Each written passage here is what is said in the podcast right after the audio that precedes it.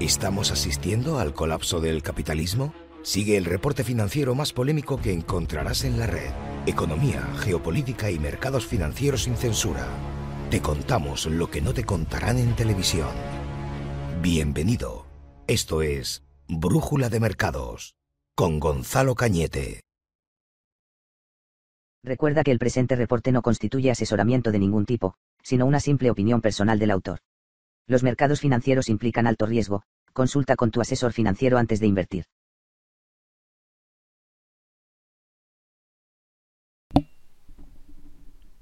Hola, ¿qué tal? Vale, eh, creo que creo que no se ve en este momento. Vamos a ver, voy a voy a hacer un pequeño truco para resolver por qué no se ve, que generalmente funciona. Uno, dos, tres. Eureka. Ahora sí se ve, ¿no?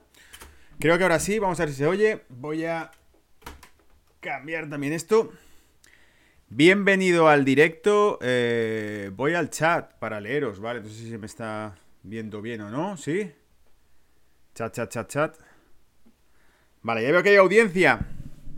Que estaba esperando el reporte de brújula de mercado. Se oye y se ve. Estoy por cable, así que no creo que haya ni cortes ni historias, como a veces ocurre, que estoy en la parte más álgida y más incendiaria del reporte y de repente se corta, ¿vale? Y luego lo veis en pedacitos en Twitch. ¿Qué tal, Pablo? ¿Cómo estás? Fran, os leo a todos. Bien, bien, entonces tira. Vale, entonces vamos a meternos ya en faena, porque, porque si no luego nos come el tiempo. El reporte tiene que ir volado como de costumbre. Semana tras semana a la espera, me dice Pablo Mesías en Facebook. Eh, pues nada, Pablo, yo un placer de darle caña y de contarlo. Al lío, como dice Pablo también. Pablo eh, en Twitch me está diciendo, venga, al lío. Bien, ¿qué traigo esta semana para darle caña? Bueno, Fran me pasó una noticia que estaba pensando, ¿os la cuento o no os la cuento? Es demasiado técnica, ¿qué demonios hago yo hablando de cuestiones médicas y de cuestiones del, eh, de la pandemia, del virus y de toda la historia? Pero resulta que el Wall Street Journal, Wall Street Journal, Wall Street Journal, un diario financiero norteamericano, también se ha puesto a hablar de estos temas. O sea que no parece que solamente a Brújula de Mercado le interese estos temas, sino que el Wall Street Journal, un diario antiquísimo de mercados financieros, también está hablando de estos temas. Así que es lo que me ha animado Fran a coger la noticia que me pasabas y decir, vamos a investigarla un poquito. Y os he traído material contundente sobre, sobre ella. Porque ya que me he puesto a mirarla, pues evidentemente he guardado el infográfico que me mandabas en un archivo adjunto en el correo electrónico, eh, Fran. Y además a leer el artículo, por supuesto, en eh, profundidad. Bien, vamos al grano. ¿Qué es la parrilla de contenidos de esta semana? ¿De qué te vas a enterar escuchando bien luego el podcast o viendo este directo ahora mismo? Te vas a enterar lo primero de los últimos hallazgos de uno de los institutos en California, en San Diego, sobre cuál es el problema en sí de la enfermedad como tal que produce la pandemia. Y una de las cuestiones es que cierta proteína que contiene el virus daña el organismo y este instituto habría descubierto que en realidad esa proteína de por sí, sin el propio virus, ya de por sí dañaría el organismo. ¿Y cuál es el problema aquí? Pues que van a estudiar también el, hecho de que esa proteína se encuentre y se produce en las vacunas. Cuidado, cuidado, cuidado, mucha atención. Y por supuesto, referencias científicas, estudios, nada de magufadas, nada de historias, nada de decir, no, es que aquí dicen que tal y igual, vamos a fuentes más concretas. Instituto de Estudios Biológicos, que además está fundado por el, uno de los creadores de la primera vacuna que hubo de la polio. Eh, ese instituto es el que ha sacado este informe. Vamos a verlo para que tengáis una información que francamente, gracias Fran, gracias Fran, una información que no os podréis quejar. O sea, yo creo que es etiqueta negra. Cuando saco este tipo de informaciones, cinco estrellas. Es decir, estás siguiendo un canal que te va informando de cosas y resulta que no es que no sé quién ha dicho, no, joder, ponerlo encima de la mesa y decir, aquí lo tenéis, un estudio del Instituto de Estudios Biológicos de San Diego, fundado por un... Eh, comillas, vacunólogo, es decir, por un virólogo que estudió la inmunología a través de las vacunas. Hace ya muchos años. De hecho, es en los 60 cuando se funda ese Instituto de Estudios Biológicos. Segundo punto que vamos a tocar. Resulta que el CDC también me la pasado Fran. Y esto ya lo habíamos escuchado. No sé si lo habíamos comentado antes o no, pero desde luego los rumores estaban ahí. Por cierto, voy a poner en silencio los móviles para que no nos interrumpa. Eh, los rumores ya estaban ahí. ¿Cuál es el segundo punto del reporte de esta semana? Te lo digo. El segundo punto es que los Centros de Control Epidemiológico de Estados Unidos, los CDC, los... Uh, ¿Qué serían? Los... Uh, Center Disease Control, sí, CDCs, son los que han anunciado ahora que van a cambiar las reglas de cómo contabilizar el COVID. Cojonudo. ¿Por qué? Porque te van a explicar, según si te han vacunado o no, pues te van a hacer un tipo de test o no, para que te dé, si te han vacunado, sea más fácil que te dé negativo. Sé que suena muy fuerte lo que estoy diciendo, ¿vale? Sé que lo sé, así que vamos a leer literalmente lo que dicen los CDC para que nos salgamos de dudas y para que tengáis, de nuevo, lo insisto, Contenido 5 estrellas de calidad en cuanto se refiere a información. Es decir, no vamos a especular con nada, no vamos a dar opiniones, no vamos a dar hipótesis, vamos a decir lo que los centros están hablando. Que corroboraría que una vez más una decisión política determina la evolución de la pandemia, no una decisión científica. O sea, no, no evidencias científicas, no evidencias médicas, sino las decisiones políticas. ¿Cuántos casos hay? Muchos. Pues entonces hay que cerrar la economía, ¿vale? Ya, pero la movida estaría en cuánta gente enferma está, no en cuántos casos hay, porque casos hemos visto que salen como setas según los ciclos que aplicas en los test. De eso es de lo que habla el Centro de Estudios Epidemiológicos de Estados Unidos. Tercer punto, origen del virus, de lo que ha hablado el Wall Street Journal, una, eh, al parecer basado en informes de inteligencia de Estados Unidos, una nueva hipótesis que abriría que en realidad eso eh, no se terminó ahí. Es decir, que se puede, eh, sigue abierta la puerta de que el origen pueda estar en una fuga del laboratorio de Wuhan. ¿En serio? Pues lo ha dicho el Wall Street Journal y vamos a ver en qué se basa para que el Wall Street Journal, insisto, un diario financiero, igual que Brújula Mercado está hablando de estos temas también, ¿vale? Divertido me ha resultado, punto número 4, el que veamos qué dice Fauci ahora. Porque Fauci ahora se ha sumado a esa teoría y ha dicho, no descarto que no pueda tener un origen en el laboratorio de Wuhan. Ahora Fauci se ha sumado a esa teoría. Y me decía un amigo este fin de semana, normal que se sume a la teoría. ¿Tú has visto la paliza que le han dado los congresistas americanos, republicanos en concreto? Pues sí, vamos a ver dos entrevistas que le han hecho, bueno, dos entrevistas, dos em, turnos de pregunta hechos por congresistas a Fauci, donde le meten una caña increíble para que dé explicaciones de, primero, si cree descartable que el origen del virus esté en, el laboratorio y que realmente se haya producido accidentalmente, eso por un lado. Pero por otro lado, otra de las preguntas que van a hacer es, ¿puedes explicarnos por qué financiabas ese laboratorio? Y si financiabas experimentos de ganancia, bueno, ya lo veréis, lo veréis cuando entremos en ese, en ese pastel, ¿vale? Quinto punto, el yuan digital. Voy a pasaros una intro que hace el NTC, creo que se llama el canal en concreto, que luego veréis exactamente el canal que es porque voy a sacar el vídeo en pantalla a través de YouTube. Y hace una intro muy buena sobre el yuan digital y cómo el yuan digital tiene como objetivo realmente ser un instrumento de guerra monetaria en el mercado internacional para eh, destronar al dólar. Algo que hemos repetido mil veces aquí, lo hemos repetido desde el año 2016 fue cuando hablamos de la adquisición del yuan dentro de los DEC, dentro de los derechos especiales de giro del FMI. Hablamos de ello en 2018 cuando fue autorizado. O sea, todo esto lo veníamos profetizando en Brújula Mercado desde hace más de cuatro años. Cuidado cuando fue introducido en el DEC normal, ¿vale?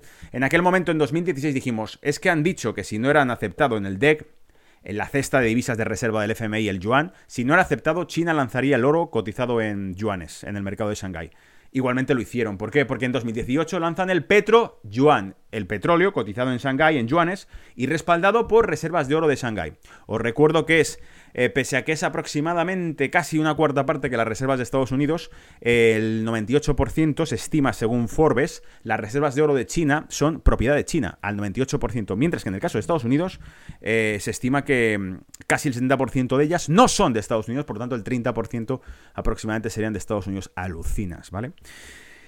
Bien, después de eso vamos a hablar de criptos. ¿Criptos por qué? Porque vamos a explicar un poco más a fondo por qué el yuan podría ser eh, un intento de utilizar estas ideas de cripto para mm, hacer desaparecer el dinero como tal, físico, eh, hacer una trampa, porque ya sabéis que el Bitcoin se basa en la descentralización, y el yuan digital trataría de hacer una especie de versión Bitcoin centralizada y basada en el traceo de información. Si por un lado el Bitcoin te dice, bueno, anonimato porque cada transacción está identificada por un ID o por un código, eh, wallet o lo que sea. Bitcoin es descentralización y anonimato, en teoría. Ya os he dicho mil veces que el Bitcoin en realidad creo que tiene poco de anónimo. Pero eh, Yuan sería todo lo contrario, sería centralización y control. Ver, claro, en tiempo real. Tú imagínate los chinos haciendo números, porque casi todos los chinos han estudiado números. Tú te pones a buscar ingenieros, programadores y demás y te encuentras a chinos y a rusos. Entonces ahí en China y en Rusia probablemente se da ciencia por un tubo. ¿Qué quieres estudiar? Quiero estudiar arte. Vale, colleja. Eh, ¿Qué quieres estudiar? Quiero estudiar matemáticas, papá. Vale, estupendo, ahora sí. Eh, entonces, ¿qué ocurre? Que probablemente, como esa es la idea, la, los sistemas de ordenadores cuánticos que tiene China, los experimentos cuánticos que ha hecho, incluso alguno, estoy seguro que alguno de los que estáis por ahí diréis, bueno, y el, nuevo sistema financiero cuántico también, que dicen que es satelital y que funciona a través de China con superordenadores que controlan todas las transacciones del mundo. La idea de todo esto sería que un yuan digital realmente pudiese controlar en tiempo real todo tus hábitos de consumo, tu geolocalización, absolutamente todo. Sería súper útil para optimizar una economía, pero a mí Básicamente, ¿qué queréis que os diga? Me suena la narrativa de la era soviética. ¿Os acordáis? La ciencia gobernará el mundo. La economía planificada, la ciencia y los números gobernarán el mundo. Eso era la era soviética. Eso era la era soviética. Y desde luego fueron, fueron un puntazo, ¿os acordáis? Fueron los primeros en lanzar cohetes, tenían una tecnología que los americanos no alcanzaban a ver, eh, las, eh, las mayores centrales nucleares que había por todas partes, las que tenían energía récord eran, eran soviéticas, pero claro, la movida está en que luego todo eso colapsa. Entonces China tiene un proyecto súper científico, súper tecnocrático, pinchará como el proyecto soviético, porque el, el, proyecto soviético en los 70 era el futuro tecnocrático y científico del mundo, era la supremacía científica, ¿vale? Os lo recuerdo, insisto, esa es la imagen de la era soviética de superciencia y experimentación. ¿Vale? Ahí se quedarán. Bueno, última noticia. Punto número Ah, pues no, no era la última. Criptos. Criptos se hunden por la noticia de China que restringe el uso de criptomonedas a entidades financieras de China, ¿vale? Y eso le metió un zambombazo la semana pasada a las divisas. Vimos una caída de casi el 10% en Bitcoin y vamos a analizarlo también, ¿vale? El impacto que ha tenido y exactamente en qué se basa la noticia. Y ahora sí, el postre de este reporte, el punto número 7 será... Stop Elion lo pasaba por el canal de Telegram de Brújula de Mercado este fin de semana. Stop Elion, esa criptomoneda que se ha lanzado. Luego veremos al detalle exactamente cuál es el plan. El plan mm, consistirá en quitarle, eh, arrebatar de las manos de Elon Musk Tesla, quitarle la compañía a Elon Musk a través de, un proyecto de crowdfunding utilizando la cripto para eh, atacar la compañía, ¿vale? Lo veremos, lo veremos al dedillo, al grano, con detalle en unos minutos, ¿vale? ¿Estáis preparados para que arranquemos, para que le demos caña, para que empecemos a contar detalles y empecemos a disparar como una metralleta información? He traído contenido multimedia también, ¿eh? He traído entrevistas, he traído eh, cuestiones, se me va a olvidar seguro que alguna, pero vamos, voy a tratar de daros todo, como siempre. Darle toda la caña del mundo a esto, ¿vale? Arrancamos entonces ya y eh, os pongo la intro vieja para hacer una especie de, de, de telón aquí, ¿vale? Y empezamos.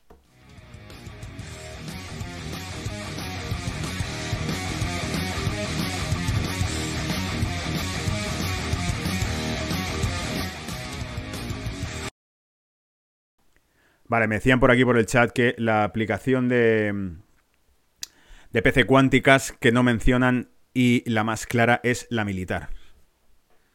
Vale, o sea que la utilización de PCs cuánticos en China con uso militar ya está ahí puesta. Bien, cierro por un momento chat y vamos a meterle caña.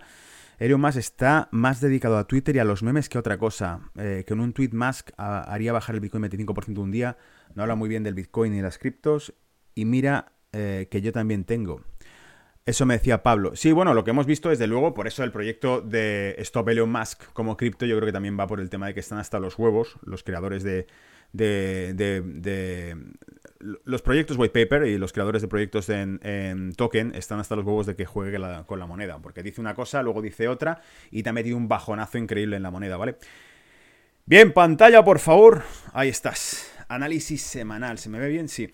Análisis semanal, reporte semanal de brújula de mercado. Si no lo estás, suscríbete. Años ya haciendo este reporte. Ha crecido en audiencia, sí, lo reconozco. Eh, suscríbete si no lo estás. A lo mejor has llegado aquí por accidente. A lo mejor alguna em, alma caritativa ha dicho: Voy a darte un contenido para que te informes bien de lo que está pasando en el mundo. Y esto es de lo mejor que vas a encontrar, brújula de mercado. Sí, lo sé, gracias. Eh, y hasta de ese modo llegado a tus manos esto, pero todavía no estás suscrito. Bueno, pues suscríbete. Te recuerdo que estamos en Twitch haciendo los directos, en Facebook Live también haciendo los directos en Brújula Mercado VIP. O sea, lo vas a encontrar en Twitch, lo vas a encontrar en, Facebook Live. Eh, en YouTube ponemos lo que se puede, ¿sabes? Porque lo que pasa es que cuando contamos cosas, YouTube no le gusta que contemos cosas. Es decir, cuando sacamos entrevistas, cuando sacamos declaraciones específicas de autoridades, pues parece que YouTube dice, hostia, esto es peligroso. La gente se entera más de la cuenta de las cosas y lo chapan, ¿vale? Y lo tiran y te llega un strike porque has contado algo que no deberías haber contado, ¿vale? Al final del reporte sacamos los gráficos para que veas que más allá de lo que esté ocurriendo y lo que nos digan que está ocurriendo, los eh, gráficos, el flujo del dinero se sigue moviendo, el flujo del riesgo y del retorno se sigue moviendo en el gráfico y es lo que al final del día nos dice lo que realmente está pasando, ¿vale? Te recuerdo que además esto está en podcast, así que lo puedes encontrar en Spotify, en iBox, en Google Podcast y en Apple Podcast. A lo mejor te vas a trabajar, a lo mejor te vas al gimnasio, a lo mejor te vas a andar, a lo mejor sencillamente no te apetece estar mirando nada, haciendo cualquier otra actividad y decides ponerte el podcast de Brújula de Mercado y enterarte de todo cada semana, ¿vale? Eh, sí, eres sabio. Vamos con ello entonces. Eh, correo de contacto brújula de mercados mail.com si quieres mandarme algún tipo de información que quieres que revise, por favor.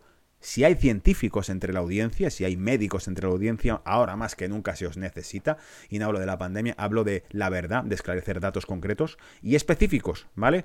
Por eso He hecho más de una publicación en la que más de una vez pido, por favor, ¿hay alguno que sea experto en temas de medicina, virología eh, o científicos simplemente, que se dedica a investigación y estudios, que nos pueda echar una mano? Porque no encontramos estudios que nos dejen las cosas claras con estos temas, ¿vale? Más bien hemos sacado el estudio que saqué de The Lance, donde publicaban la mortalidad que había a través de 89.000 pacientes en Francia, donde mostraban que prácticamente por debajo de 60 años era idéntica a la gripe. Estudio de The Lance, la revista The Lance. Insisto, no cogemos a cualquier brujo, no cogemos a cualquier idiota hablando de algo, cogemos revistas científicas de prestigio en Francia, The Lancet.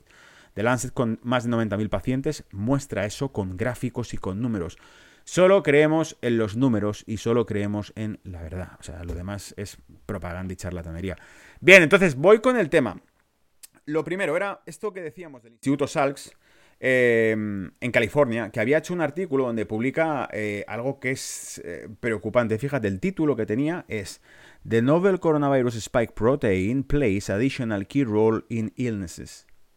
Entonces, traducido al cristiano, la proteína Spike juega un papel fundamental en el rol de la enfermedad en el coronavirus. ¿Y por qué es bueno, por qué es importante esto básicamente? Bueno, lo primero vamos a decir que esto ha sido publicado porque luego me pedís las referencias, luego me escribís 80 comentarios diciendo, "¿Puedes dar la fuente del artículo?" Joder, lo tenéis aquí, buscadlo, ¿vale? Ponerlo solamente en Google y ya está, si es que no Aquí tenéis en grande, lo amplío. Para los que estáis en podcast no veis nada, pero los que estáis viendo el directo sí.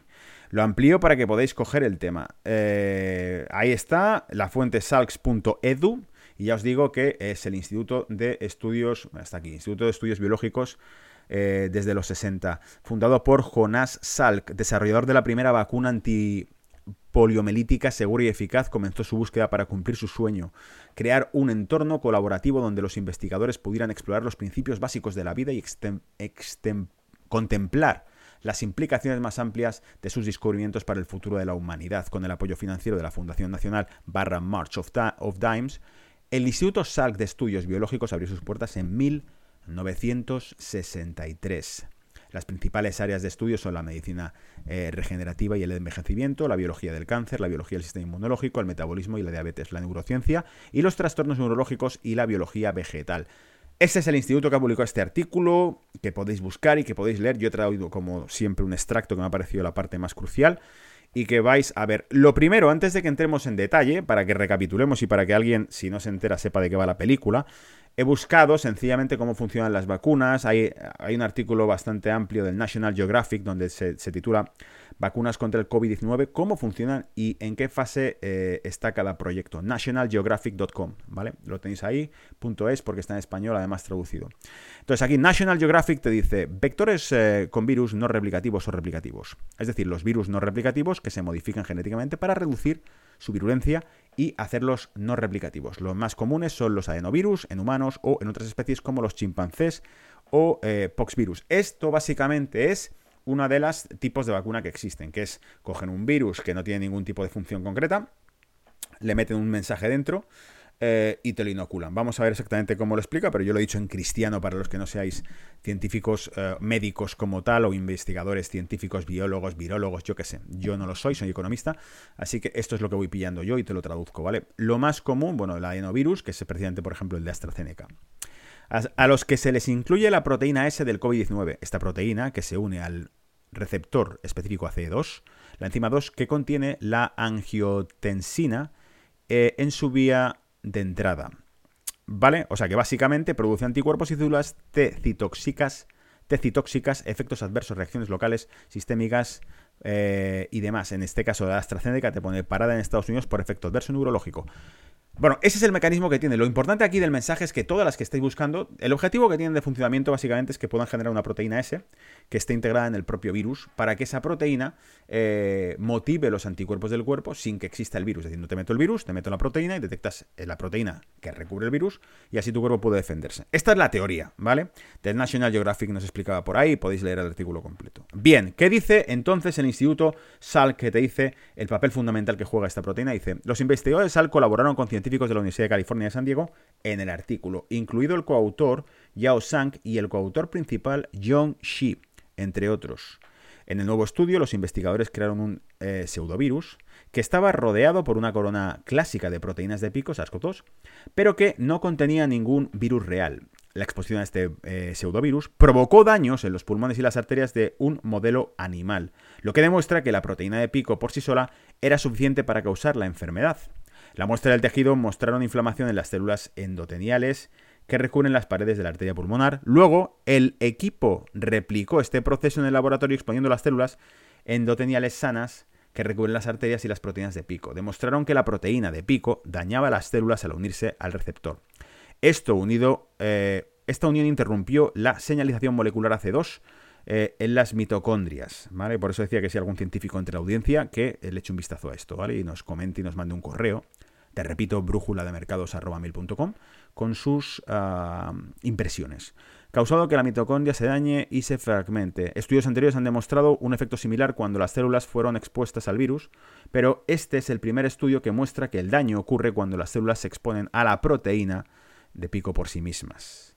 Comillas, dice, si eliminas las capacidades de replicación del virus todavía tiene un efecto dañino importante en las células vasculares simplemente en virtud de su capacidad para unirse al receptor el receptor de la proteína S, ahora famoso gracias al COVID, explica Manor. Otro estudio con proteínas de pico mutantes también proporcionará una nueva perspectiva sobre la inefectividad o la gravedad del virus, eh, de las mutaciones del virus. ¿Vale? Bien, entonces todo esto era, era interesante. Voy a cerrarlo y voy a sacaros la infografía que me había mandado también por ahí Fran, eh, porque nos da material muy bueno para estudiar esto. Eh, la infografía es un resumen que cita tanto al Instituto Salks como em, la documentación que existe en Estados Unidos eh, sobre el tema. Mira, ahí está. Vamos a hacerle un poquito de zoom. Voy a poneros pantalla completa para que se vea mejor. Ahí está. Entonces, aquí es un, es un comunicado del Departamento de Salud Pública de Connecticut, donde te explican cómo funciona.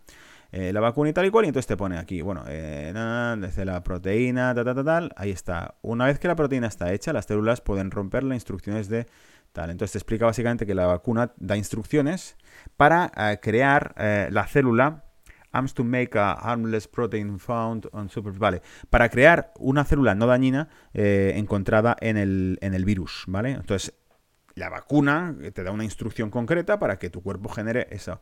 Entonces, el problema es que esto, que tal, te lo estás describiendo tal cual, es el proceso de la vacuna, el Instituto Salk está diciendo que eso es un peligro, porque te está diciendo, porque aquí te lo pone, Some researchers and collaborators show um, how the protein damage cells. Los investigadores y colaboradores del Instituto Salt te están diciendo cómo la proteína puede producir daños celulares. Entonces, aquí la movida sería decir, vale, entonces, ¿qué, ¿con qué nos quedamos? O sea, si puede producir daños celulares y la vacuna te está haciendo producir la, proteína, ¿puede producir daños también la vacuna? No lo sé, no soy científico, por eso lo dejo aquí, pero me ha parecido muy, muy interesante. Este es el primer estudio que mostraría que el daño ocurre cuando la célula es expuesta a la proteína espiga por sí misma. Esto es lo que dice el artículo de Salts, el que os he citado hace un momento, ¿vale? Y por aquí también te pone, we show that this protein alone can damage vascular. Cita otro artículo más. Fíjate, este no lo habíamos citado, pero este está también aquí. En el Circulation, Circulation Research, eh, volumen 128, número 5, y el, se, titula eh, Spike Protein Impairs Endothelial Function by Down Regulation of AC2, ¿vale? Es otro artículo igual científico presentado por Jung Yang Lei, Jin Jo Sang, Cara R. Schibon, Miji, Original Published on... Bueno, aquí está el research, la referencia de la publicación y toda la historia, ¿vale? No sé exactamente qué fecha tiene, pero lo podéis buscar, ¿ok? Para leeroslo entero. Creo que es 30 de abril 2021. O sea, esto es lo último de lo último, realmente.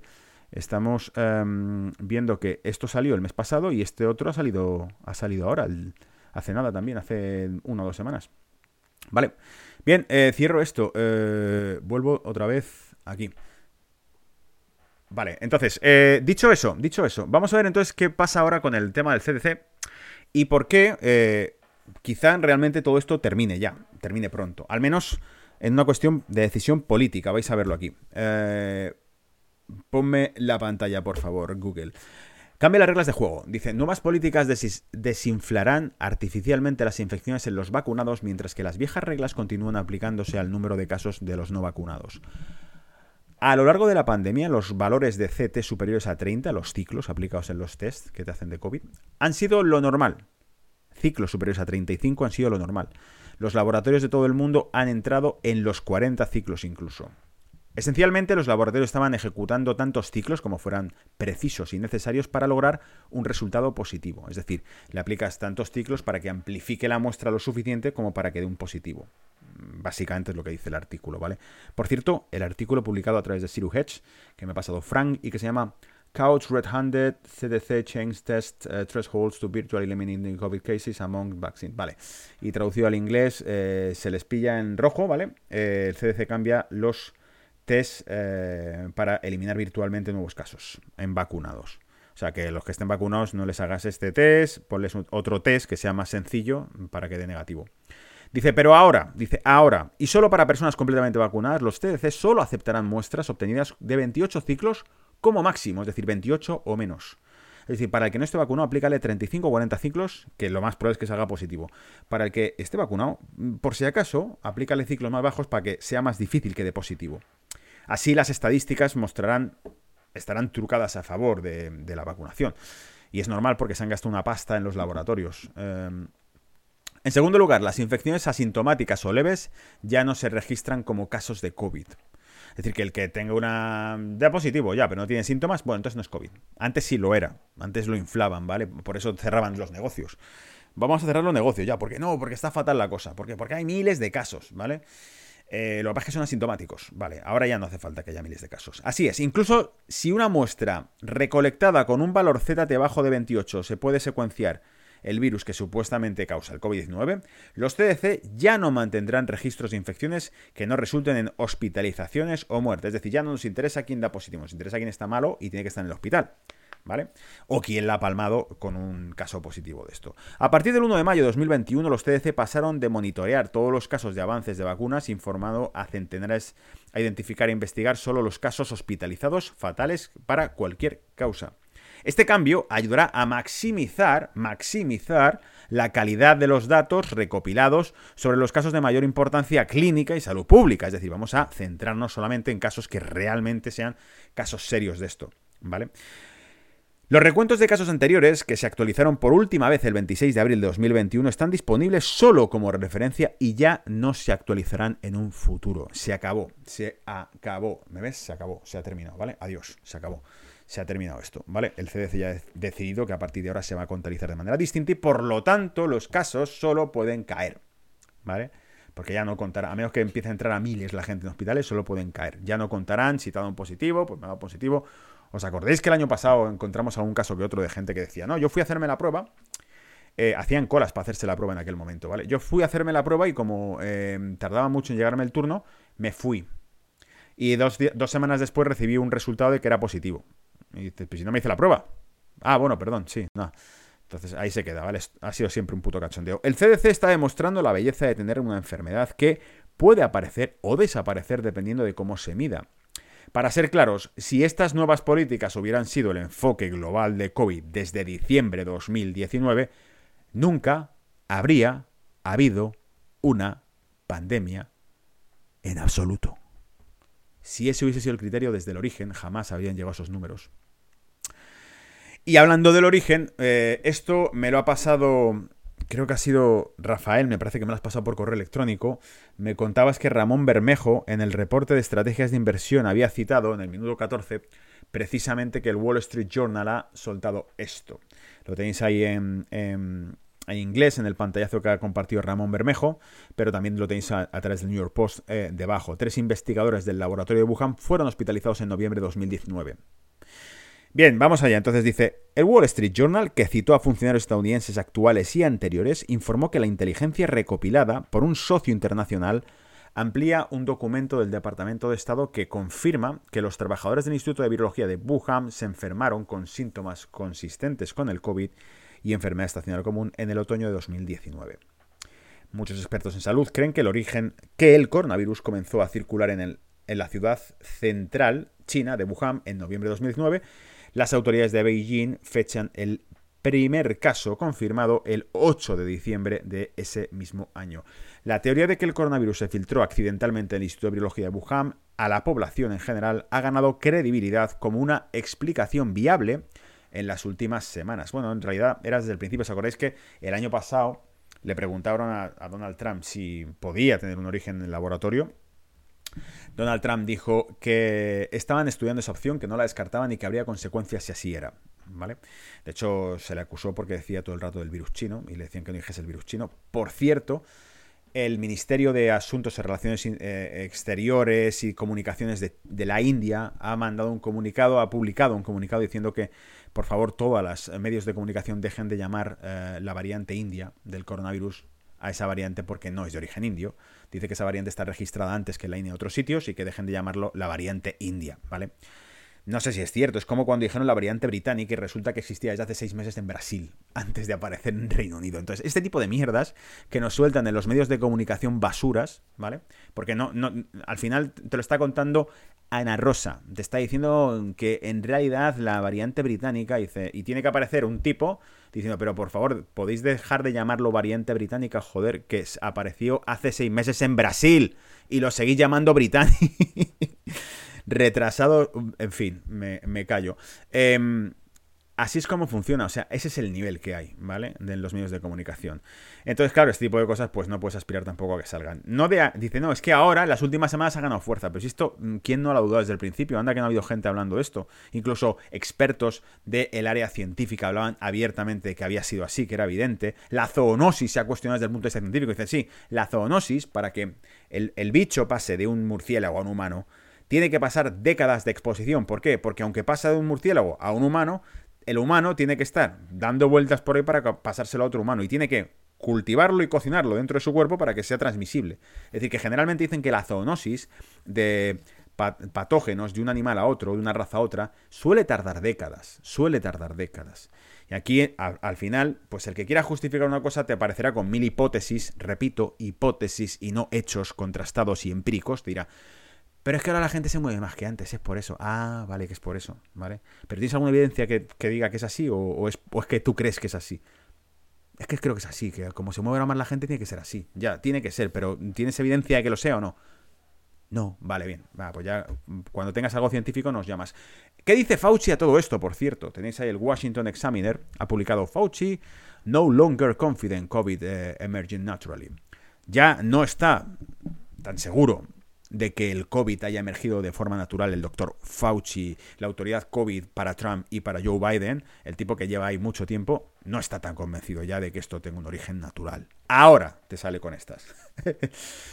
Entonces dice, ahora está pidiendo una mayor investigación sobre los orígenes del COVID en contra de su rechazo a la hipótesis de fuga del laboratorio de Wuhan el año pasado. O sea, el año pasado dijo que ni de coña. Ahora dice, bueno, pues, ¿qué ha dicho? Comillas, vamos a citar a Fauci, atención todo el mundo. Porque esto fue lo que provocó un strike en YouTube. Poner vídeos de él hablando fue lo que provocó un strike en YouTube. Apenas hablaba yo. Bueno, yo hablo siempre. Pero, pero en realidad estábamos repitiendo lo que iba diciendo él. Yo iba de hecho traduciendo lo que iba diciendo él. Y nos dio un strike YouTube. Dijo, ni se te ocurra contar lo que dijo este tipo. Vale. ¿Qué ha dicho? Comillas. No. En realidad, no. No estoy convencido de eso.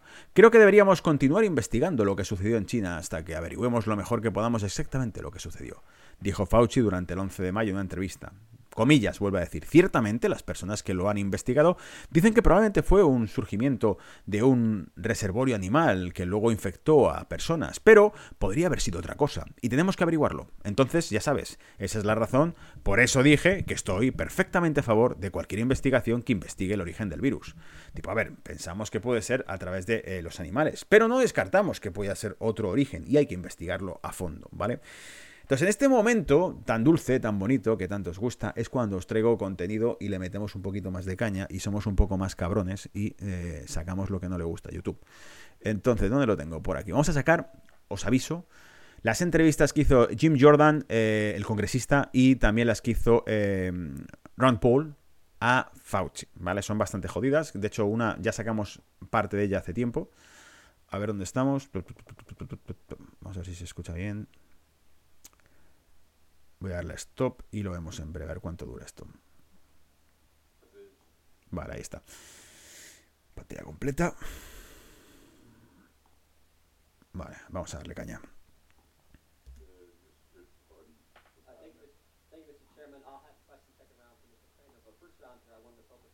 Fundamental question Why don't Democrats on this committee want to know how the virus started?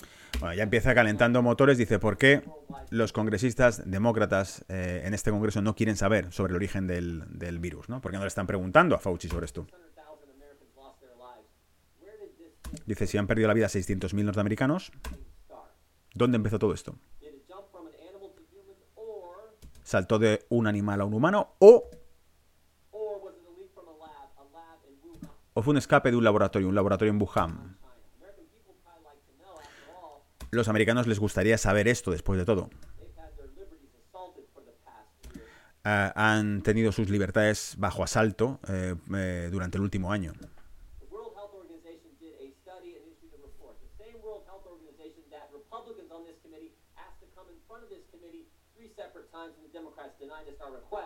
Their report said this, quote, it was extremely unlikely that the lab y dice que bueno, que ahí estuvo la OMS en, ese mismo, en esa misma comisión, eh, donde ellos mismos le hicieron las preguntas y que dijo, y dice, cito textualmente, es muy poco probable que fuese un, una fuga. Dice, nadie les cree.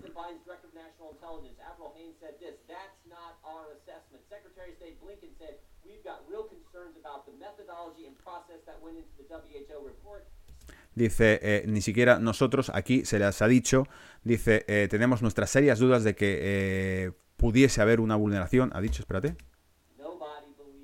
Nadie les cree. El presidente no sé quién. Vale, dice el presidente Biden dijo, esa no es nuestra responsabilidad. Dice, tenemos no sé quién le replicó, tenemos eh, nuestras preocupaciones y metodología para averiguar.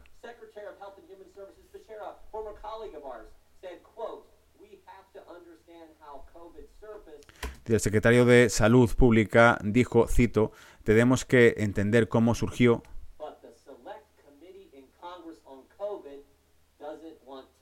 Dice, pero el comité del Congreso sobre COVID no quiere saber esto.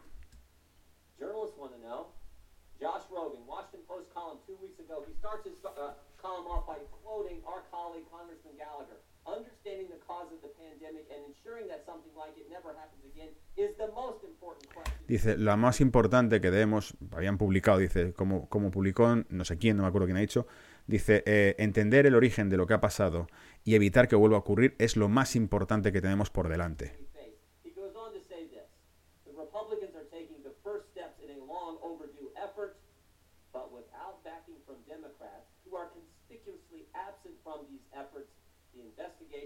Y aquí ya está dando que los republicanos son los que están tomando la iniciativa en averiguar esto y que, lo, y que pese al consistente eh, eh, esfuerzo de los demócratas de tirar para atrás, de no...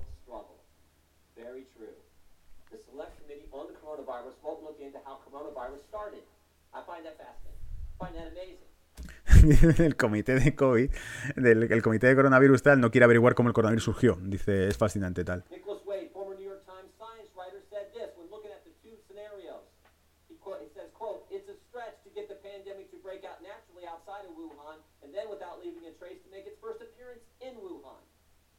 Y que el New York Times también abrió dos escenarios posibles en los que mm, se contempla otra posibilidad aparte del que sea accidental.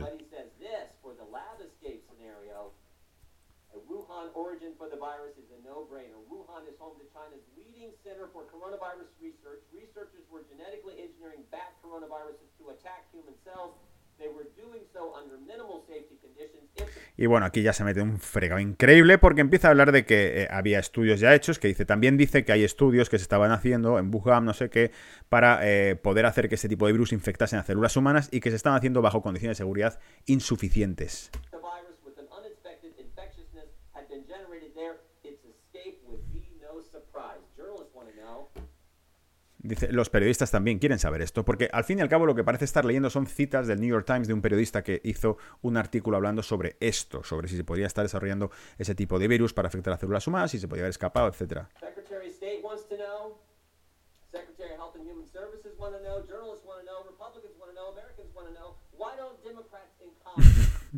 Aquí básicamente un repaso, dice los republicanos quieren saberlo, los congresistas quieren saberlo, el secretario de Estado quiere saberlo. Dice, la pregunta es por qué los demócratas no quieren saber el origen. Y ahora, imagino,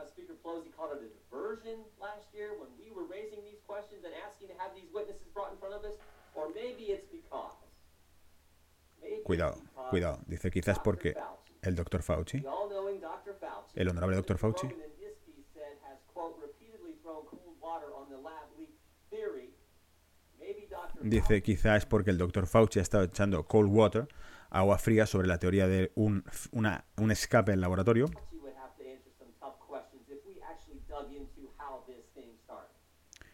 Dice que quizá tenga interés en este tipo de preguntas, no tenga interés en este tipo de preguntas.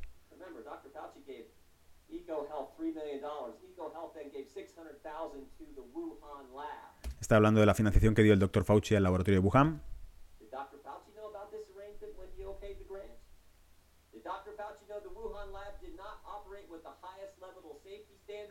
Dice, ¿sabía el doctor Fauci que el laboratorio no operaba con los eh, estándares de seguridad necesarios? ¿Cómo fue reportado por nosotros mismos? El Departamento de Estado nuestro en China. about the process? There's a review board at HHS for any grants that do, quote, gain of function research. Dice que hay sobre los procesos. Dice, el NHS reportó el, lo que va a citar como ganancia funcional.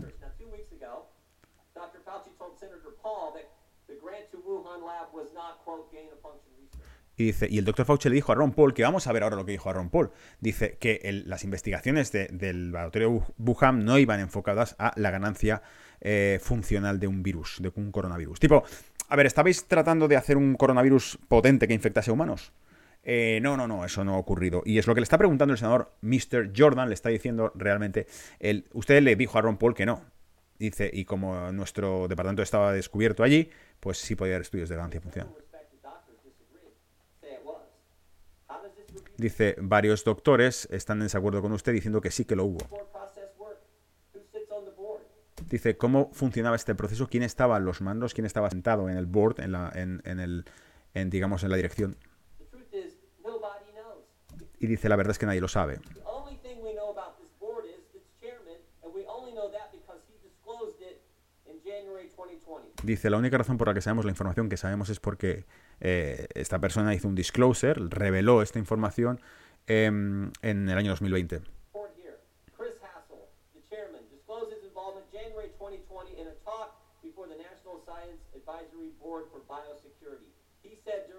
Talk that the current definition of what comes in front of board is, quote, very narrow. Quote, Está citando el, el informe que desclasificaron en enero 2020, donde decían que la seguridad era pésima, etcétera, etcétera.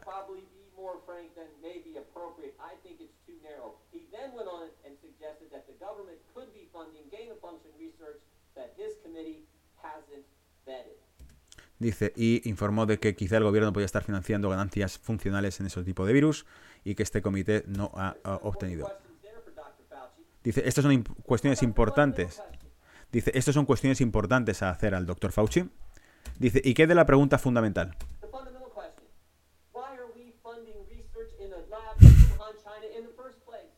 Dice, lo primero, ¿qué hacemos financiando eh, experimentos de ganancia funcional en un laboratorio de China? Primero que nada, esa es la pregunta fundamental. Dice, ¿por qué estamos haciendo eso? Dice, creo que hay gente que querrá saber esto después de lo que ha pasado el último año.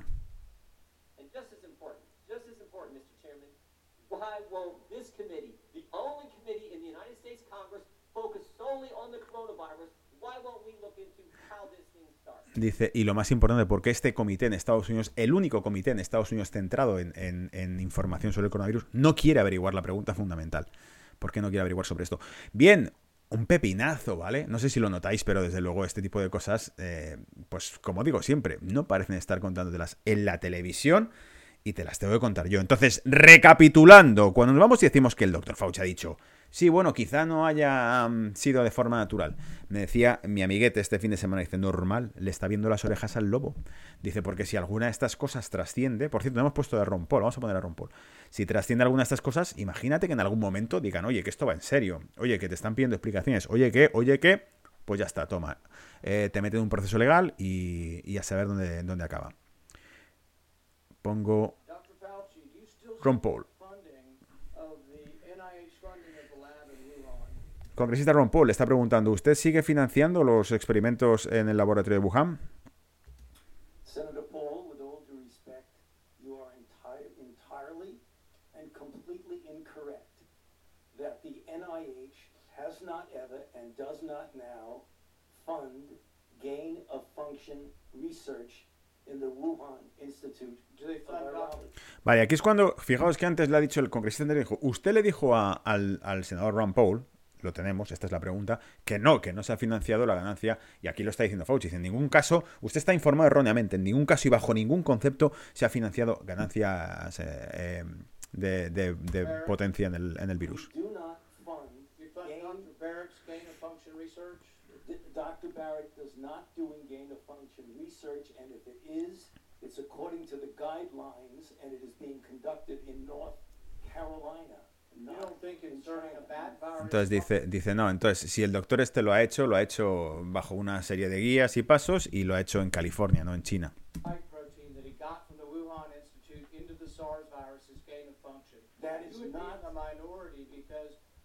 Se pone tenso, ¿eh? Se pone tenso.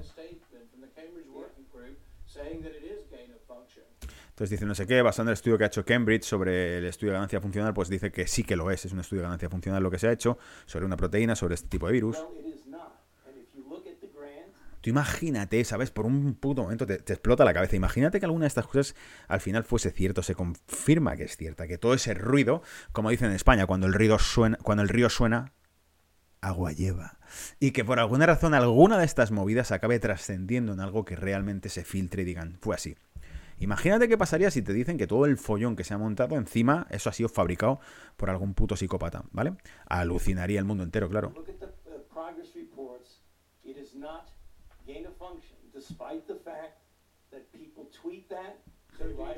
Dice, a pesar de que la gente dé la vuelta a eso, no hubo estudios de ganancia funcional, dice Fauci.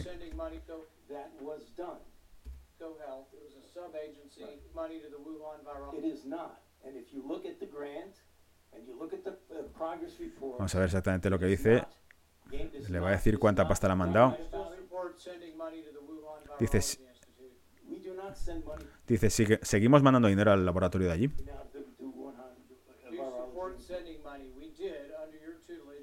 Dice, lo hicimos bajo tu legislación, no de legislatura. GoHealth. It was a sub-agency and a sub-grant. Do you support that the money from NIH that was going to the Wuhan Institute? Let me explain to you why that was done. Dice, ¿por qué estamos financiando el laboratorio de Wuhan? SARS-CoV-1 originated in bats in China. It would have been irresponsible. Pues aquí le dice, sería irresponsable que no lo hubiésemos financiado porque surgió el SARS-CoV, surgió en China. Sería irresponsable por nuestra parte no haber financiado estudios para averiguar cómo. Ahora, el éxito que habéis tenido, cabrones, ha sido cojonudo. Te pones a invertir ahí para ver por qué surgió ese virus y resulta que surge uno mucho peor y que se extiende por todas partes. Perhaps it would be responsible to send it to the Chinese government that we may not be able to trust with this knowledge and with this incredibly dangerous viruses. Government scientists like yourself who favor gain of function I research. don't favor gain of function research Aquí se están peleando. Correct.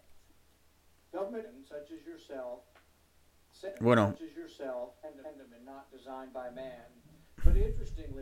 Como veis, aquí está la polémica servida. Está la polémica servida porque realmente eh, esto da para rato, o sea, todo el follón que está montando. Y por eso me decía mi coleguita este fin de semana, claro, por eso te está diciendo lo de que no descarto otra posibilidad, porque si el tema trasciende, eh, significaría que este tipo sabía todo y que le han pillado, ¿vale? Vamos al tema del yuan digital, cerremos ya la puerta de este maldito rollo, ¿vale? Que nos tiene eh, secuestrada la economía desde hace un año. Y vamos a ir al, al tema del yuan digital. Voy a poneros por aquí la entrada que había hecho este programa, este canal. Eh, eh, adiós al. Vamos a ponerlo por aquí así directamente. Vale, ahí estás. Eh, compartir pantalla. Ahí lo veis, ¿vale? Vamos a darle en el canal de eh, China en Foco, ¿vale? Vamos a darle para atrás. Ahí está. Está en español, ¿eh? China está acelerando sus planes para lanzar su moneda digital. El yuan chino está siendo testeado en muchas regiones de China. La construcción de un sistema de pagos transfronterizo para introducir la utilización del yuan Me chino para el comercio ¿vale? Internacional. La intro. Se puede decir que es una importante arma nacional. Entonces podemos utilizar el análisis de datos, los servicios de valor añadido, etc., para servir a los propósitos de la política y Ahí está, o sea, te dice. en nuestro país. Dice, para empezar, es un sistema como un arma, un arma, un arma de hecho, eh, política que se puede utilizar por parte de- del Estado porque puede servir con un propósito de vigilancia y de control. O sea, tienes un acceso a, a toda la información brutal si puedes crear, digitalizar todo el sistema de pagos a nivel global y centralizarlo. Dale. Y todo esto es parte de un plan mayor para derrocar al dólar estadounidense. Se trata de sustraer parte de la hegemonía del dólar estadounidense. No podemos derrotar la hegemonía del dólar de una vez, pero tenemos muchas chances. Y eventualmente empujar al yuan chino para dominar el sistema monetario mundial. Luego explicaremos esto en detalle, ¿vale? Ah, este tío lo está explicando en inglés ya. Pero dice, básicamente dice que es la manera que tendrán de hacer bypass a las sanciones financieras. Estados Unidos controla el sistema financiero mundial. Entonces, las sanciones que establece eh, hacen que China eh, pues no tenga mucha capacidad de movimiento, de maniobra en el terreno financiero a nivel internacional. Pero si consiguiesen crear un sistema de pagos alternativo y paralelo, mm, sí podrían, mm, digamos que, librarse de ese tipo de sanciones. Dice, y aún no vieron nada, esa moneda se puede apagar. Dale. Pero ¿qué significaría para el eh, mundo que los datos de transacciones monetarias terminen en las manos de un régimen autoritario conocido por su estado de vigilancia y estricto control sobre su pueblo? En este informe especial miraremos cuánto está haciendo el régimen chino para introducir su moneda en la escena internacional y cuáles son los riesgos que podría afrontar la economía mundial si China consigue sus objetivos. Vale, ahí está. Entonces, me ha parecido muy bueno. Y os lo he traído simplemente para que, para que lo vieseis, porque he dicho, esto tenemos que comentarlo. De hecho, aquí está el artículo eh, que he sacado de Epoch Times, donde te habla, ¿desafiará el yuan digital a la hegemonía estadounidense? De hecho, eh, el título original es en inglés, Why the Digital Yuan Challenge US He- Hegemony, ¿vale? La hegemonía norteamericana. Y dice, la transición de China a la moneda digital bien podría brindarle algunas ventajas, como permitirle desafiar el liderazgo global de los Estados Unidos en una variedad de áreas críticas. Tal cambio podría incluso desencadenar un cambio importante en el equilibrio global de poder. El área de apalancamiento más obvia para China sería el sistema financiero global. Como la segunda economía más grande del mundo, como Forbes señaló recientemente, si las empresas que hacen negocios en China se ven obligadas a adoptar su yuan digital, sin duda erosionará la primicia del dólar en el mercado financiero mundial. Tal hecho también amenazaría la posición del dólar como moneda de reserva mundial. Es decir, si la- las multinacionales del planeta entero, todo se fabrica en China y ponen como normativa utilizar el yuan digital para poder trabajar aquí, entonces tendrán que empezar a tener, mm, por decirlo así, en el bolsillo yuanes digitales para poder hacer sus flujos de pago diarios. Eh, y eso obligará a que existan reservas de, yuanes incluso en multinacionales. Durante los últimos 70 años, dice el artículo, el sistema basado en el dólar le ha dado eh, al dólar de Estados Unidos enormes ventajas y a la política exterior estadounidense un poder e influencia inigualables sobre otras naciones. Lo hemos explicado mil veces, el petrodólar ha permitido perfectamente eh, utilizar la geopolítica en multitud de ocasiones, controlar la, primero, forzar a la posesión de oro, mantener reservas de oro por parte de la Reserva Federal y forzar a la posesión, perdón, de dólares porque al fin y al cabo todos los países del mundo tienen que comprar dólares para poder pagar la energía. ¿Pagas calefacción? Sí, pues entonces hacen falta dólares. ¿Por qué? Pues porque el, combustible a través del cual generas calor eh, y mueves los vehículos en tu país, ese combustible cotiza en dólares. Para poder comprar petróleo te hace falta comprar primero dólares. ¿Vale? Que se lo digan a Rusia, que se lo digan a Irán, que se lo digan a Qatar, que se lo digan a Venezuela. Entonces, eso, saben que la vinculación con el dólar es brutal, la dependencia con el dólar es brutal por eso mismo. Y dice el artículo, alrededor del 80% de todas las transacciones en el mercado global utilizan dólares de una forma u otra. Eso solo ha hecho eh, que los dólares eh, sean necesarios para el comercio internacional. El nexo petrodólar es otro ejemplo. Durante los últimos 45 años el precio del petróleo casi siempre se ha cotizado en dólares. Es el ejemplo que os acabo de poner yo. Este requisito ha ayudado a sostener la demanda mundial del dólar frente a todas las demandas de monedas y ha permitido al gobierno de los Estados Unidos incurrir en enormes déficits al vender sus bonos del tesoro a naciones acreedoras de modo de todo el mundo. ¿Por qué? Porque venden su deuda en bonos del tesoro pero que están cotizados en dólares. Por lo tanto, préstame, préstame 100.000 dólares por bono, vendo 10.000 bonos a 100.000 dólares y cuando llegue el vencimiento del bono, el cupón, te tengo que pagar las rentas del bono, te tengo que pagar además el vencimiento del bono. Lo puedo imprimir tengo la máquina de imprimir dólares porque tengo a la Reserva Federal eh, para imprimir más dólares. Por lo tanto, es un default, como ya dije y como he repetido mil veces.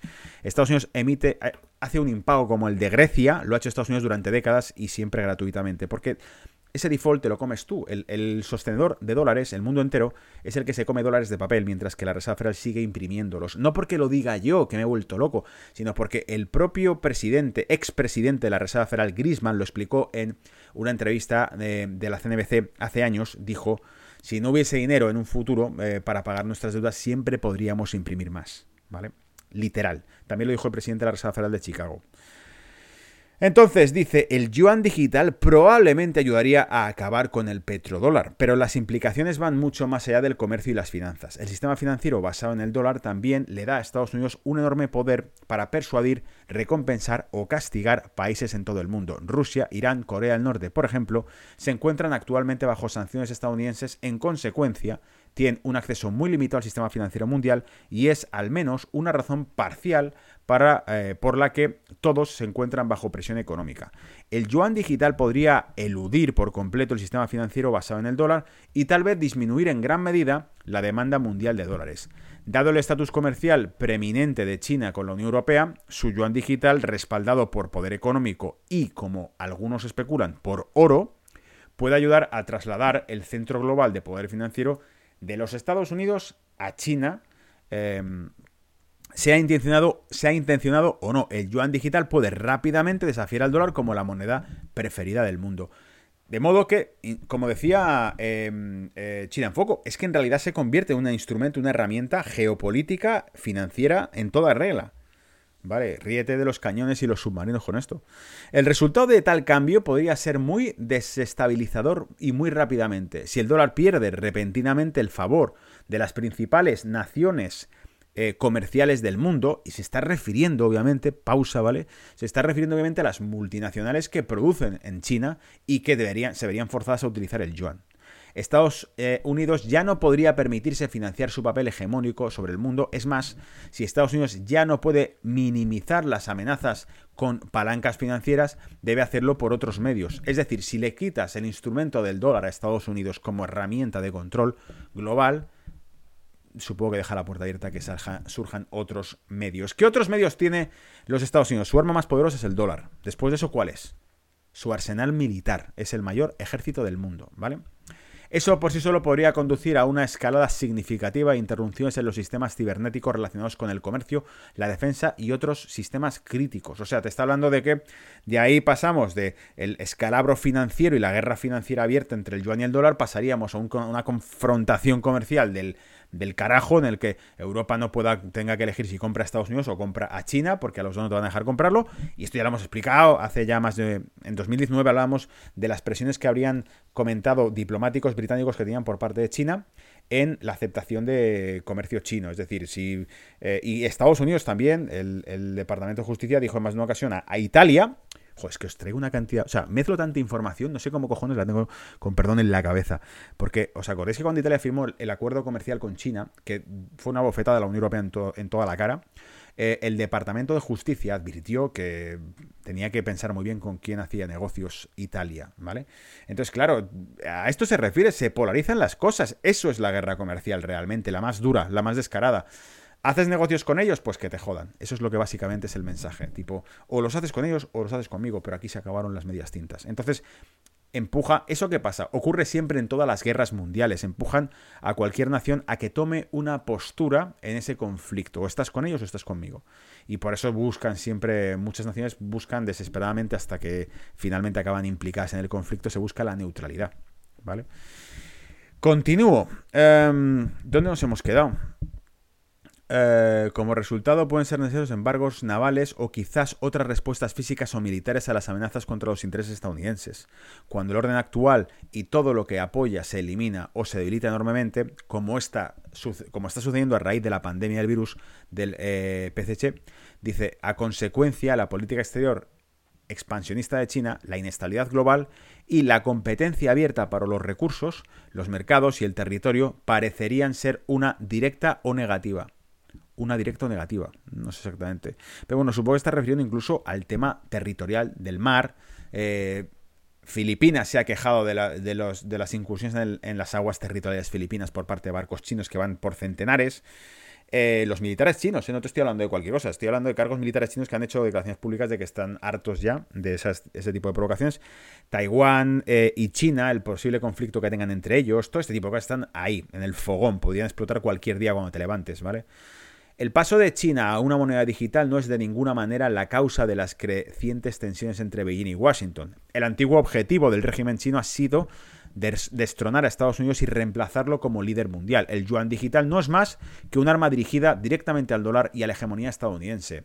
¿Quién ha hecho el artículo? El artículo lo ha hecho eh, eh, R. Eh, que es el autor de The Chinese Crisis, publicado por Wiley 2013 y escribe en su blog de bananarepublican.com. Tiene su sede en el sur de California. Californiano entonces el, el autor del artículo, ¿vale? Y continuando con China y continuando con los cambios estructurales en el sistema financiero global, en este caso en el mundo de las criptos, lo que nos dice es criptomonedas pierden casi 230 mil millones de dólares en un día tras la prohibición de China. ¿Qué prohibición? Dice, la dinámica negativa del mercado de criptodivisas está vinculada a la prohibición de China de que sus financieras, sus entidades financieras, sus bancos, eh, operen con monedas virtuales, anuncia por Pekín este martes. Es decir, el martes pasado Pekín dice que va a prohibir que las entidades financieras chinas puedan eh, operar con criptos. Según las nuevas reglas, las entidades del gigante asiático no deberían prestar servicios de ahorro, fideicomiso o pignoración de tokens. Es decir, ahorro, fideicomiso, ignoraciones que no te permiten ni crédito, ni depósito, de, eh, ni cambio de tokens. Oye, ¿puedo ahorrar en tokens? ¿Me vais a un interés? No, no se puede, no se permite el ahorro en tokens. Oye, ¿puedo intercambiar al menos los tokens por yuanes o por dólares? No, no se permite la pignoración de tokens eh, ni fideicomisos ni emitir productos financieros relacionados con ellos. Se acabó todo, ciérralo todo, ¿vale? Al mismo tiempo, aunque prohibido, los intercambios de criptomoneda y las ofertas iniciales de criptomonedas, Pekín no restringió que los particulares puedan tenerlas. Es decir, no prohíbe la tenencia de criptos, pero prohíbe que se utilicen en los negocios. La noticia de la prohibición afectó de inmediato al Bitcoin y cayó un 6% hasta los 42.900 dólares. Os he traído gráfico para que veáis que es una zona de soporte que teníamos marcada. Em, dos horas y media después de que fuera anunciada la medida. En un comentario al portal Coindesk, el director general y fundador del fondo de inversión Bitpool, Bitbull, Joe Di Pascal, aseveró que se trata de la volatilidad normal para el Bitcoin. o sea, este tipo dijo, bueno, no sorprende, banda que no hemos visto historias en el Bitcoin. Según el empresario, la criptomoneda vive un periodo de consolidación natural que consideramos necesario para que se formen las líneas de soporte para una futura apreciación. ¿Qué línea de soporte? Las que te marcan el gráfico brújula de mercado, ¿vale? Que las he traído por ahí, que os las he puesto más una vez. La capitalización total de las criptovisas ha caído alrededor de 229 mil millones, o sea, le pega un palo increíble, ¿vale? 10,9% em, en las últimas 24 horas según los datos del portal de CoinMarketCapitalization, CoinMarketCap. ¿Vale? La noticia aparecía publicada por RT, criptomonedas pierden casi 260 mil millones de dólares en un día tras la prohibición de China de que pueden, de que no pueden, bla, bla, bla, bla. ¿vale? Ahí la teníais. Y vamos con el postre. Es el postre, ¿verdad? Creo que es el postre. Después de esto vienen los gráficos ya, ¿no? Eso es, es el postre, ¿vale? La moneda Stop Elon, Stop Elon explota por el techo, se rompe máximos, mientras intenta arrebatarle el control de Tesla a Elon Musk.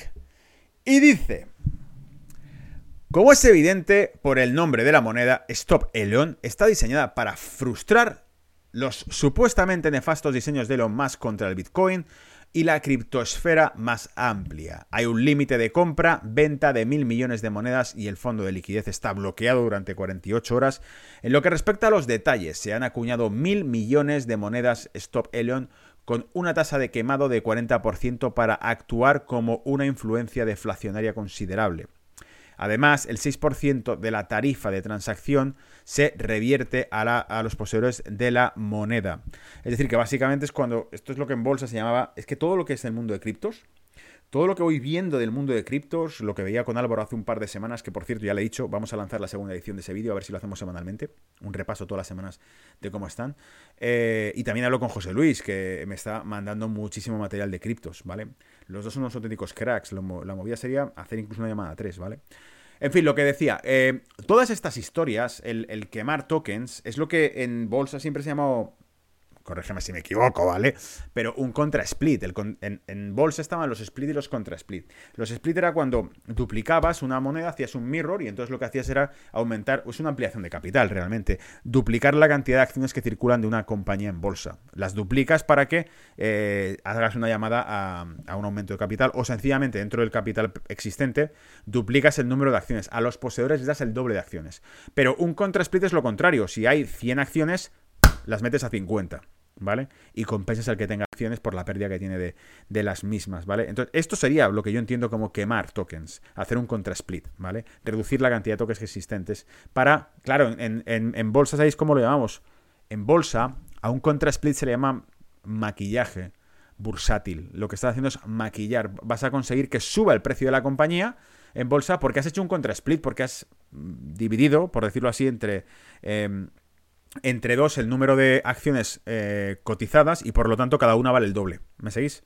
Ese es un poco el, intento de mantener el valor de una, de una empresa en mercado continúo. Entonces, dice, la moneda Stop Elon es parte de un esfuerzo concertado, detallado, aquí, para arrebatarle el control de Tesla a Elon Musk. Fíjate, eh, o sea, ambiciosos son, quieren quitarle la compañía. Dice, el plan implica cinco pasos distintos y finalmente apunta a utilizar la creciente capitalización del mercado de la moneda Stop Elon para comprar acciones de Tesla. Es decir, meter dinero en Stop Elon, que vamos a comprar con ese dinero acciones de Tesla y que le vamos a quitar el accionario de Tesla a Elon Musk. ¿Qué harán de coña después? Ni puta idea. Finalmente apunta a utilizar la creciente capitalización del mercado de la moneda de esto, vale, para comprarlo a Tesla. Si piensa, se piensa que con suficientes acciones de Tesla, los poseedores de la moneda Stop Elon podrán tomar el control de Tesla. Tipo, primera medida, ¿qué? Despedir a Elon. Toma, lo hemos conseguido, la venganza. ¿Vale? Dice, este plan parece viable. Después de todo, Elon Musk solo posee alrededor del 22% del capital social de Tesla al 31 de diciembre. Imagínate realmente que estos cabrones consiguen inflar el token, consiguen eh, el, crowdfunding suficiente para comprar eh, la mayor parte de la compañía. Y, y, te harás este tío aquí, echarle una patada. ¿Te imaginas? O sea, sería una puta locura. La verdad es que esta, estas son las historias de bolsa que escuchábamos hace años, pero que ahora están ocurriendo por el mundo de las criptos. ¿Vale? Bien, dice, sin embargo, el verdadero obstáculo radica en la disposición de votación por supermayoría en los estatutos de Tesla. Básicamente, esta disposición requiere que el voto de al menos una mayoría de dos tercios de los accionistas para implementar cambios importantes como fusiones, adquisiciones o cambios en la compensación del directorio. Es decir, que te va a hacer falta mucha gente metida para que realmente puedas tomar decisiones ejecutivas dentro de Tesla. Esto significa que el proyecto Stop Elon tendrá que obtener el apoyo de alrededor del 80% de los accionistas de Tesla para implementar su golpe, que permanece dentro del ámbito de lo imposible. Es decir, no solo es que te hagas con Tesla, sino que además es que convenzas al accionariado que ya la tiene de que hay que echar a este tío. ¿Vale? Y claro, los, los, los creyentes en Tesla, los Elon, Elon listas, si los llamásemos de algún modo, probablemente no les haga gracia que quieras echarle a este tipo, ¿vale? Porque este es el zumbo que lanza proyectos aquí a voleo que capitalizan la compañía. No os olvidéis que es una de las compañías que más ha subido sin fundamentales. y sin dinero real detrás. Esto acumula aún más la prioridad contra poseedores de Stop Elon, es decir, el proyecto nunca va a tirar para ningún sitio, pero como diría Álvaro, ¿a quién le importa si lo que estamos aquí es para especular? Independientemente de la viabilidad de la moneda Stop Elon, el proyecto indica una oleada de resentimiento contra el CEO de Tesla. En los últimos días una serie de otras altcoins han aparecido contra Musk, o sea que no es el único, aquí estoy seguro que como hay por ahí varios de vosotros que seguís el canal que os, pone súper super excitados ese tipo de temas, vais a dejar, no, pero además esta otra, y además esta otra, y además, me dice, incluida la moneda Fuck Elon, Fuck Elon, Fuck Elon, fíjate, no sabía esta, incluida la moneda Fuck Elon que ha ganado tanta popularidad que su capitalización de mercado ha aumentado en, en, millones de dólares en las últimas horas. O sea que no está Stop Elon, tiene un plan. ¿Cuál? Hacerse con el accionario de, Tesla y echar a Elon Musk. Pero Fuck Elon, no sé cuál será el white paper, no será cuál es el business plan que hay detrás, pero ahí está. Fuck Elon, que le jodan a Elon, es, básicamente el nombre, ¿vale?